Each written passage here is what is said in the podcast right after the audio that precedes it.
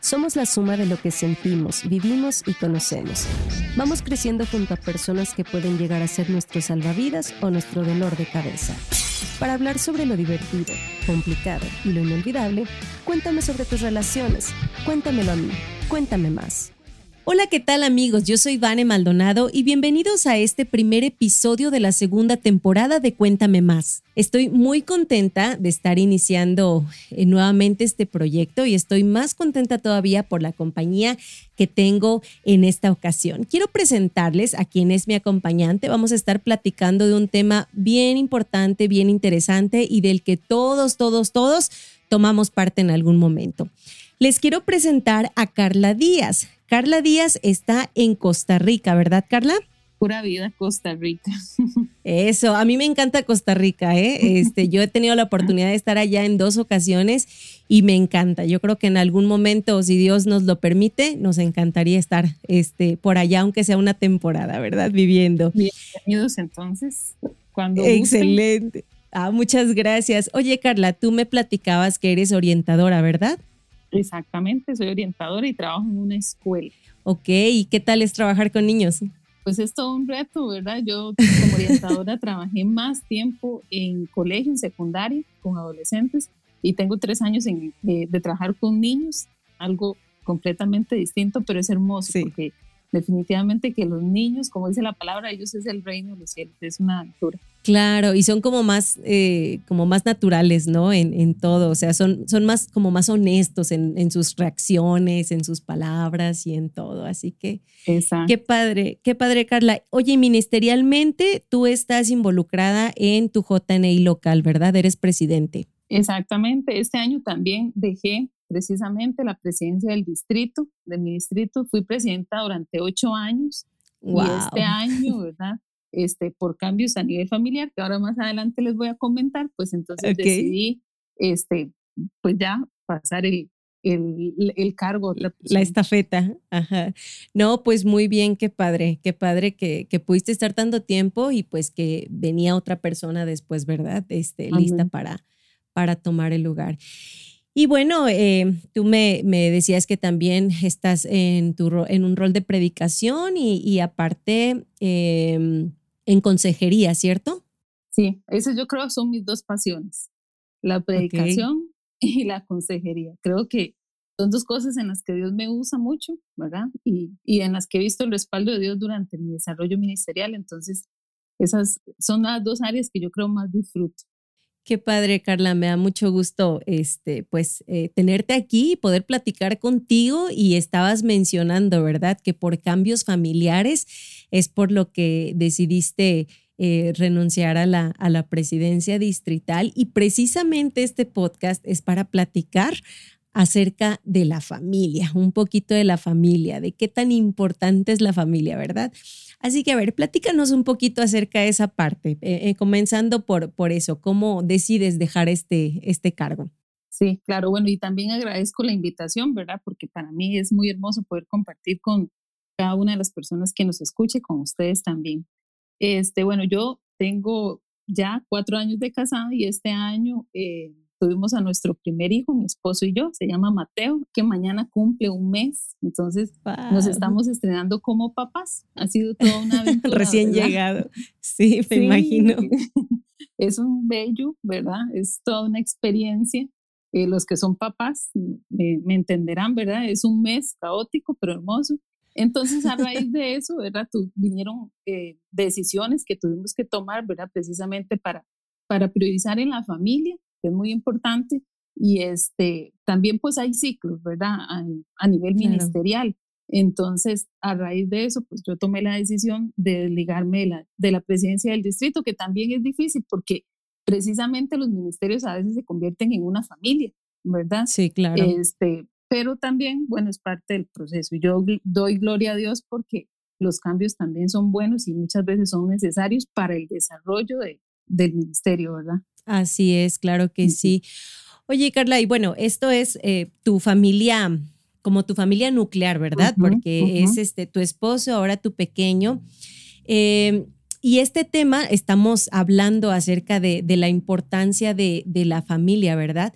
Eh, nos gustaría conocer un poquito más acerca de la familia de donde tú vienes, ¿no? No por chisme, sino porque, este, pues estamos eh, platicando cómo la familia llega a influir totalmente en, en, lo que somos, en nuestras decisiones, hasta en lo que vamos a dedicarnos toda la vida, ¿verdad? ¿Qué piensas respecto a eso según tu experiencia? Bueno, yo, este, provengo de una familia, este, ¿verdad? Crecí con mi mamá, mi papá, eh, con bastantes conflictos a nivel de, de, familia, ¿verdad? Pues, este, aunque desde pequeño llegamos al conocimiento de Cristo, pues también hubieron situaciones en las que el enemigo se aprovechó, ¿verdad? Y pues tomó parte a nivel familiar y a raíz de eso, pues tuvimos conflictos, ¿verdad? Como toda familia, creo yo. Este, somos cuatro hijos y yo soy la tercera, ¿verdad? Somos, somos tres mujeres y mi hermano, el único varón, que es el menor, ¿verdad? Entonces, este, pues mi rol en la familia siempre fue como interesante, ¿verdad? Porque, este, fui la hija más independiente, ¿verdad? O soy como la hija más independiente, este, pero también me, me convertí como en la consejera de todos, en la que, este, pues siempre he estado ahí como para, para escucharles, para ayudarles, ¿verdad? Y todo lo demás. Y este, obviamente. Y de ahí tu vocación. ¿Cómo? Y, de, ahí nace tu vocación, ¿no? Supongo. exactamente, exactamente. Yo siempre he dicho que, bueno, obviamente en toda familia, las familias son un sistema, ¿verdad? Y, dependiendo de, de, su personalidad y de todo lo demás, pues cada uno en la familia adquiere un rol, ¿verdad? Está el chiñado, eh, el rebelde, o como dicen, la oveja negra, ¿verdad? Este, y a mí pues me tocó como eso, ¿verdad? Y pues independiente siento yo que, que, que me crié así, porque ¿verdad? mi mamá dice que yo desde los tres años este, me hacía todo, me bañaba, me mudaba, me, me hacía todas mis cosas, ¿verdad? Y que a los tres años, pues un, un, niño normalmente no hace esas cosas, pero que yo sí. sí. Y pues yo siempre he dicho que, que precisamente fue porque mi hermana, la que estaba antes de mí, era muy, mi mamá dice llorona y muy demandante, y mi hermano el que nació después de mí también fue muy demandante de mi mamá. Entonces yo creo que yo seguramente... Oh, eras el sándwich. Exacto, exacto. Y me tocó como adaptarme a las circunstancias, ¿verdad? Y, aprender seguro cómo hacer cosas para, para, para valerme por mí misma y también seguro ayudarle a mi mamá y no ser más bien también como, ¿verdad? Como, como demandante como mis hermanos. Entonces yo creo que de ahí, pues se, fue, se va forjando en cada uno de nosotros a partir del rol, pues la personalidad. Y precisamente yo creo que eso tiene mucho que ver con el propósito de Dios, ¿verdad? Claro. Me parece que, que quizás Dios permite esas circunstancias para que desde ahí se vaya cumpliendo el propósito que Él tiene en cada uno de nosotros. Claro, es parte de la formación, ¿no? Eh, pues, pues sí, o sea, eh, yo, yo creo realmente que nosotros somos puestos en el lugar correcto, aunque a veces no parece, ¿verdad? El lugar correcto, pero somos puestos en el lugar correcto y con la familia indicada porque vamos a cumplir un propósito para eso, ¿no? Y a veces nos encontramos con, con, híjole, como con conflictos que a veces como que nos desestabilizan o nos hacen dudar o muchas veces quien no hemos dicho, ¿verdad? Ay, ojalá hubiera nacido en otra familia o algo así. Pero ¿cómo, ¿cómo fue, por ejemplo, para ustedes? Bueno, fueron cuatro, ¿verdad? ¿Cómo, cómo fue la cuestión de, de crecer juntos? Eh, yo creo que todas las familias llegan a tener sus conflictos. Y, y, como que muchos son comunes, como que hay un común denominador en los, en los conflictos familiares, pero ¿cómo fue para ustedes ese, ese desarrollo y, obstáculos que hayan de alguna manera como sido importantes para su desarrollo como familia? Bueno, vamos a ver, este, eh, yo creo que yo puedo decir que tuve una infancia linda, ¿verdad? Que tuve una adolescencia sana también, ¿verdad? Y creo que todo eso, gracias, fue a la misericordia de Dios, ¿verdad? A que, a que su gracia nos alcanzó, porque, este, pues bien, vivimos conflictos familiares, ¿verdad? Este, separación de mis papás, adulterio, ¿verdad? O sea, cosas quizás normales, ¿verdad? En muchas familias, cosas que viven muchas familias, ¿verdad? Y por lo menos aquí en el contexto costarricense, este, incluso en el contexto cristiano, lamentablemente sucede, ¿verdad? Entonces, todos esos conflictos, pues yo creo que, que, que más bien nos, nos formaron a nosotros como, como hijos, nos formaron carácter, eh, tuvimos que aprender a perdonar, ¿verdad? Al día de hoy que ya somos adultos todos, este, tuvimos que aprender a perdonar, ¿verdad? Porque si bien es cierto, yo creo, no existe familia ideal y todos en algún momento pensamos, ¿verdad? Yo lo llegué a pensar muchas veces, yo a veces decía, ay, como, como para que, creo que en algunos momentos decía, como para que vengan y me digan que yo no soy de esta familia, ¿verdad? porque, porque habían cosas que tal vez se hacían ya difíciles y cansadas y todo lo demás, ¿verdad? Este, pero definitivamente cuando crecemos, cuando empezamos a entender distintas cosas, ¿verdad? Que tal vez de niños, adolescentes o jóvenes no lo hacemos, eh, es donde vemos por qué Dios quiso que naciéramos en esta familia. Y yo creo, siempre he dicho, ¿verdad? También lo veo desde mi profesión, que los conflictos son necesarios, ¿verdad? A veces decimos, ay, es que tengo un problema, qué mal, ¿verdad? Y no, ¿verdad? ¿Qué sería nuestra vida si no enfrentáramos problemas, no enfrentáramos conflictos, ¿verdad? Porque yo creo que es ahí que se, que se, que, que se forma el carácter y que también, ¿verdad? Podemos ver la misericordia de Dios a través del conflicto, de los problemas. Entonces yo creo que este, la misericordia de Dios nos alcanzó como familia, ¿verdad? Y llegamos, por ejemplo, yo cuando llegamos a la iglesia, pues mi familia, yo tenía ocho años, ¿verdad? No se acabaron los problemas, los conflictos continuaron y, y aún así, pues tuvimos que seguir en procesos de sanación y todo lo demás, pero, pero yo no sé qué hubiese sido de mis hermanos, de mis papás, si no hubiésemos llegado al conocimiento de, de Cristo.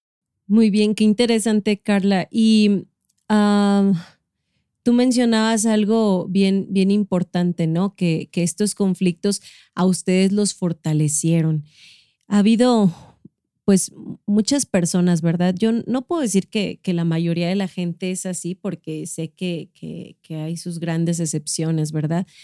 Pero creo que depende mucho entonces de la perspectiva con la que ves los problemas que tienes, ¿no? Porque hay quienes pudieran eh, encontrarse con problemas o, situaciones de alguna familia disfuncional, este, o conflictos entre hermanos o con papás y que se vuelven como un pretexto para incluso tomar vicios o, algunos quienes, por ejemplo, crecen en un contexto de iglesia y cuando vienen estos problemas terminan por decidir alejarse, ¿no? Es como que, no, pues, este, ¿por qué Dios permite esto? Dios no está aquí o Dios no nos quiere, entonces yo no quiero nada que ver con él, ¿no?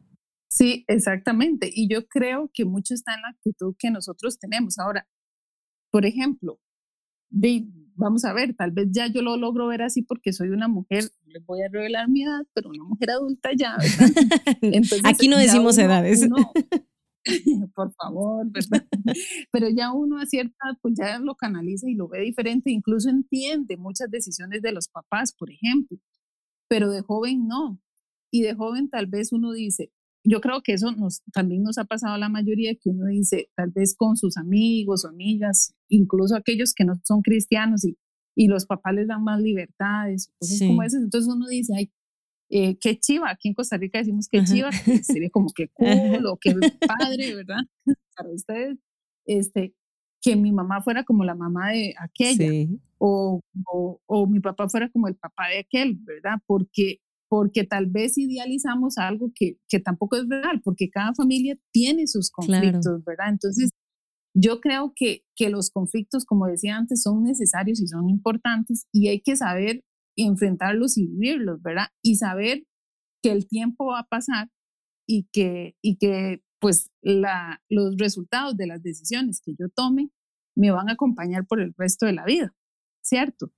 Eh, por ejemplo, yo recuerdo, digamos, cuando yo tenía como 17, 20 años, por ahí en ese rango, este, bueno, tal vez más de 20 también, eh, tenía un círculo de amigos en, la iglesia, ¿verdad? Éramos como cuatro amigas, este, éramos muy unidas. Una de ellas tuvo la oportunidad de tener carro como a los 18 años, ¿verdad? Cuando fue ya mayor de edad aquí en Costa Rica. Entonces, este, nos íbamos a, a, pasear, ¿verdad? Decíamos, ay, vamos a comer después del culto, después de la JN. Eh, tiempos lindísimos, ¿verdad?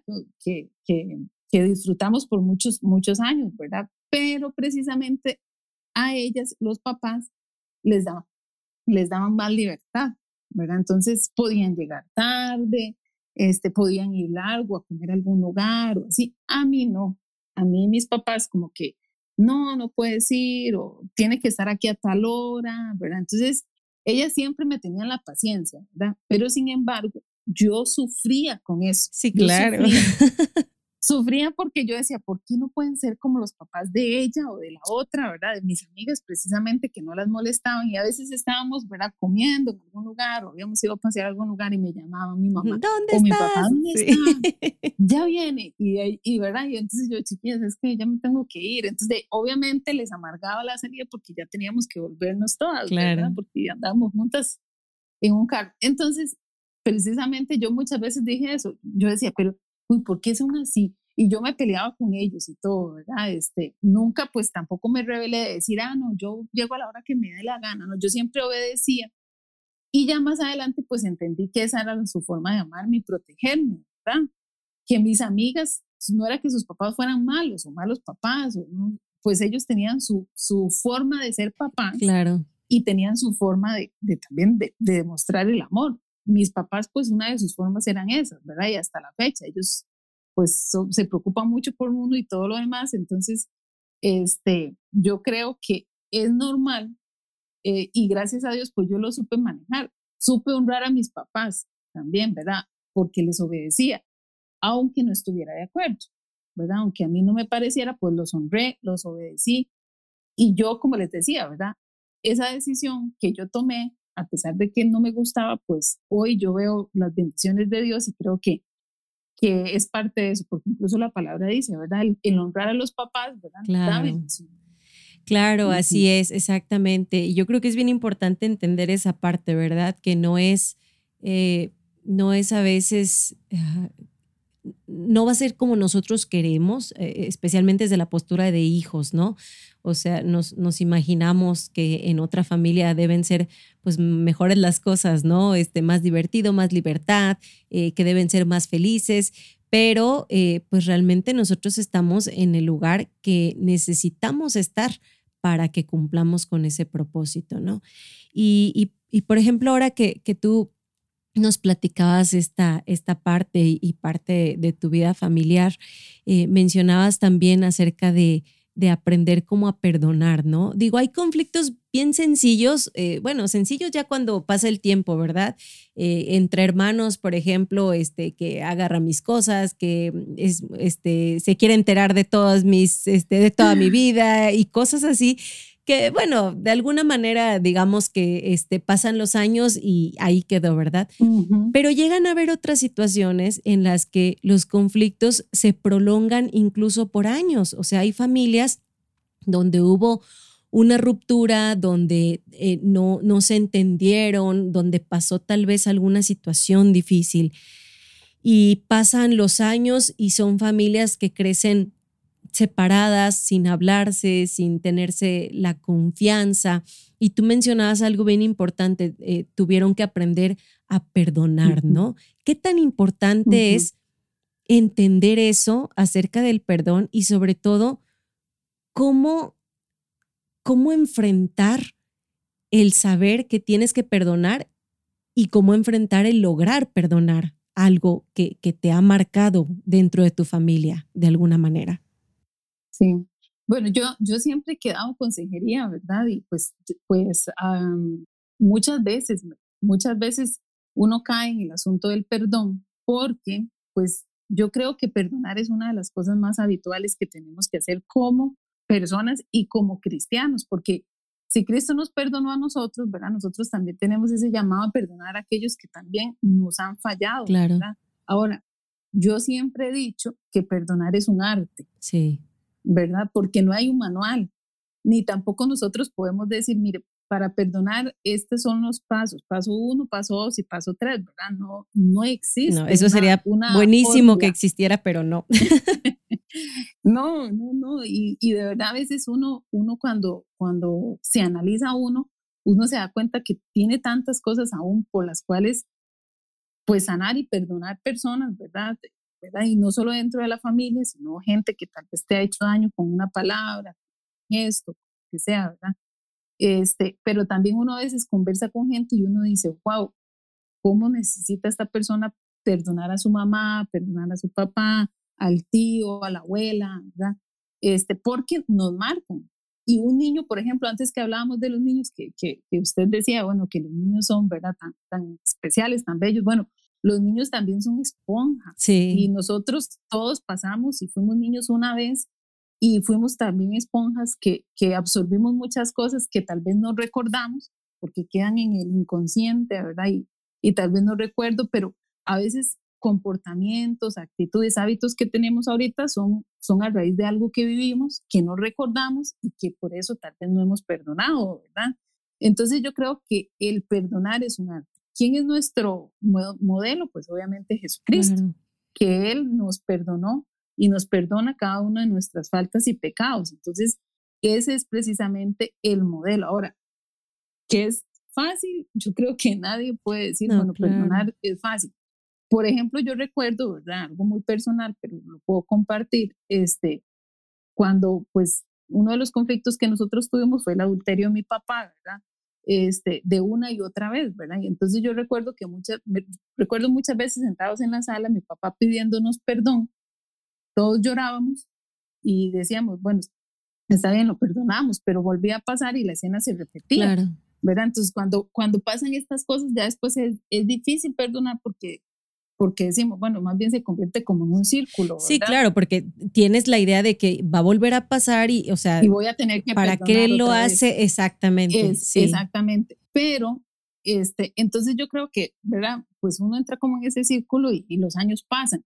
Ya cuando llega uno a, cierto, a cierta edad, a cierto conocimiento, madurez y todo lo demás, pues ya uno empieza a tomar la decisión de perdonar y precisamente, pues yo, por ejemplo, que cuando, cuando me iba a casar y, y cuando empecé mi noviazgo con mi esposo, una de las cosas que yo también decidí es que yo no quería arrastrar todos mis conflictos familiares a mi relación, ¿verdad? Incluso mis inseguridades, no quería arrastrarlas. ¿Y cómo, cómo iba a hacerlo si no perdonaba?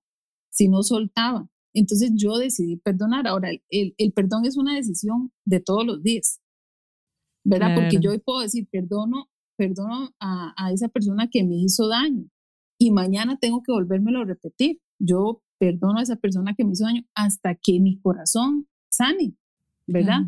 No es como una varita mágica que yo digo, hoy perdoné a esa persona y ya, ¿verdad? Sí, ya se te olvidó todo, ¿no? Sí, no. No, no, no, es un ejercicio constante de todos los días. Yo perdono esto, perdono a esta persona, perdono a esta persona y poco a poco este, se va sanando el corazón, ¿verdad? Diferente sería que yo cada día diga, uy, es que lo que hizo, uy, es que cómo me pudo hacer eso, ¿verdad? Y que más bien yo esté recordando el mal que me hicieron, de, e, eso se hace, ¿verdad? Todavía más grande. Precisamente mi mamá siempre me decía, cuando uno no perdona, es como que usted agarre un veneno y se lo tome usted, hmm. ¿verdad? O sea, usted se está haciendo daño a usted, usted no le está haciendo daño a la otra persona. Entonces yo creo que sí, perdonar es un arte y sí se puede, pero es una decisión de todos los días y yo creo que cuando hemos vivido conflictos en nuestras familias, eh, necesitamos perdonar para avanzar, para seguir adelante, ¿verdad? Y para, para hacer el día de mañana también personas sanas y tener familias sanas, ¿verdad? Si, si en el plan de, de, de la persona, en el plan suyo está casarse, formar una familia, lo que sea, pues también necesitamos hacerlo porque si no, inevitablemente todos esos conflictos los llevamos a nuestras familias, eh, pues que formamos, ¿verdad? Sí, claro. Yo escuché alguna vez este, que, que decían, eh, en alguna predicación lo escuché, que decía, necesitas perdonar a alguien porque tú mereces ser libre. O sea, tal vez la otra persona tú puedes creer que no se merece el perdón, que al final, bueno, nadie nos merecíamos el perdón de, de, Cristo y nos perdonó, ¿verdad? Pero dice, bueno, humanamente pensando, uno puede decir, es que esa persona no se merece que, que lo perdone por lo que hizo, ¿no? Decía, pero tú te mereces perdonar a esa persona. Mientras tú no lo perdones, tú vas a traer cargando eso en tu corazón y te va a hacer daño todo el tiempo, ¿no?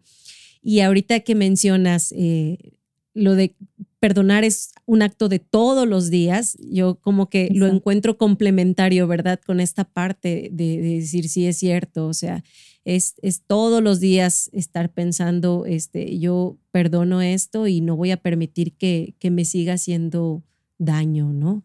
Exacto. Y, y por ejemplo, eh, ¿tú cómo piensas eh, Dios, Dios creó la familia, ¿verdad? O sea, Dios planeó a la familia y, Dios la instituye y Dios nos ha puesto en cada una. Eh, ahora vámonos al otro punto, ¿verdad? Porque, eh, bueno, la familia influye en nosotros definitivamente, ¿verdad? Desde que nacemos. Completamente. Exactamente, desde que nacemos este, somos un espejo de lo que hay ahí, ¿no? ¿Y cómo crees que nosotros que uno cuando ya comprende, por ejemplo, qué es lo que, eh, algún conflicto, situación difícil dentro de nuestra familia y que lo logramos comprender, ¿cómo crees tú que nosotros podemos ahora tratar de, de ayudar dentro del núcleo familiar, ¿no? En lugar de vernos como víctimas, decidir tratar de hacer algo diferente. ¿Cómo, ¿Cómo crees tú que pudiéramos hacer eso? Pensando en las personas que nos puedan escuchar y que estén pasando por algún conflicto familiar o alguna situación dolorosa, que ellos pudieran como tomar el valor, ¿verdad? Y decir, ok, ahora yo sé que estoy pasando esta situación, pero yo no quiero volverme como, como la víctima o simplemente dejar que las cosas pasen, sino yo quiero hacer algo por ellos.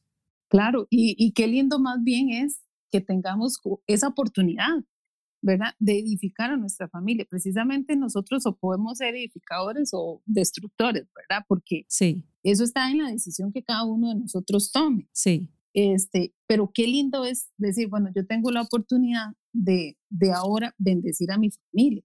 Por ejemplo, también, ¿verdad? Eh, a nivel de, de, familia, en mi caso, ¿verdad? Yo he sido la, la, la más constante en fe, este, mis hermanas, por ejemplo, ellas pues se congregan, pero no sirven.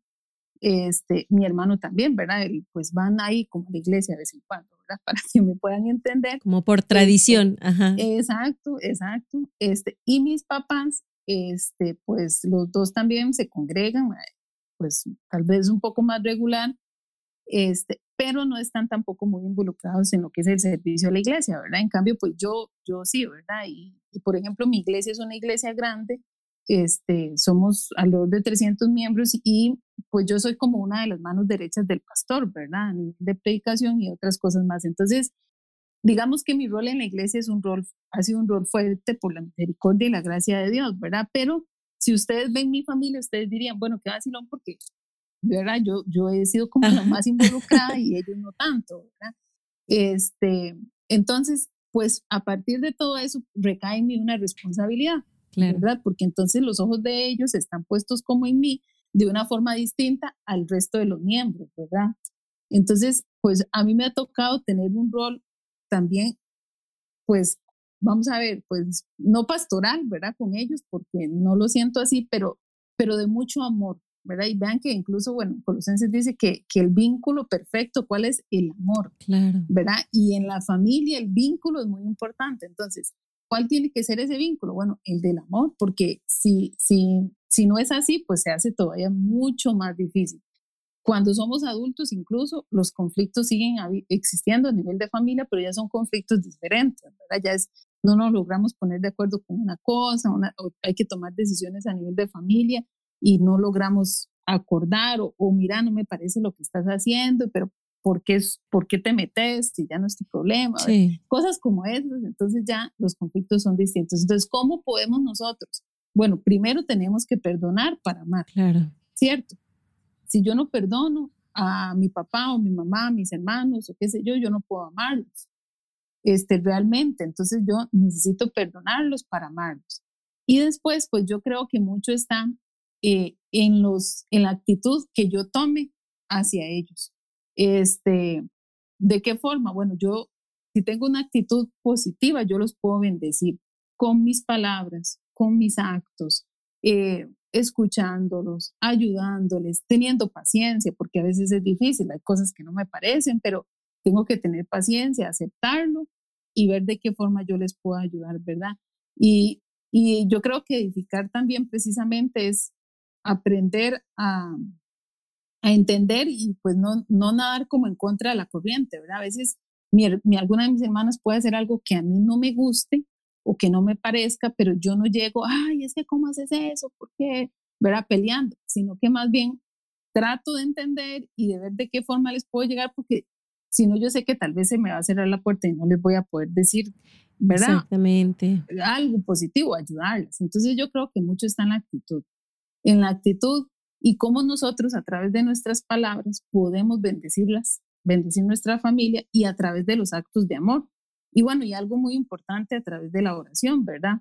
Este, porque yo sé, por ejemplo, la necesidad de mi hermana mayor y sé por, en qué dirección puedo orar por ella. Y así con cada uno en mi familia. Entonces, así es como lo hago, ¿verdad? Pero entonces nosotros tenemos esa posibilidad de, convertirnos en edificadores en nuestro hogar, aunque nos cueste o aunque no nos parezca a veces ciertas cosas, esa es una oportunidad que tenemos y que yo creo que podemos y tenemos que aprovechar. Y si usted quizás eh, nos está escuchando en este tiempo y quizás está pasando un conflicto en su familia, pues usted tiene la posibilidad de tomar la decisión de convertirse en alguien que edifique, ¿verdad? A través de sus decisiones, de su actitud, o en alguien que más bien haga más grande el problema, ¿verdad? Sí, así es. Y que a la larga hacer más grande ese problema es hacerse más daño usted también, ¿verdad? Sí, exactamente. Sí, pues porque uno sigue, sigue dentro del conflicto y, pues sigue siendo parte del problema, ¿no? Exacto. Pues me, me, me, este, me encanta, Carla, todo lo que hemos platicado y yo me, me quedo con muchas cosas, ¿verdad? De esto. Eh, Tristemente ya estamos terminando nuestro tiempo. La verdad es que se, se pasa volando, volando el tiempo este, cuando uno empieza a, platicar de, de, todos estos asuntos, ¿verdad?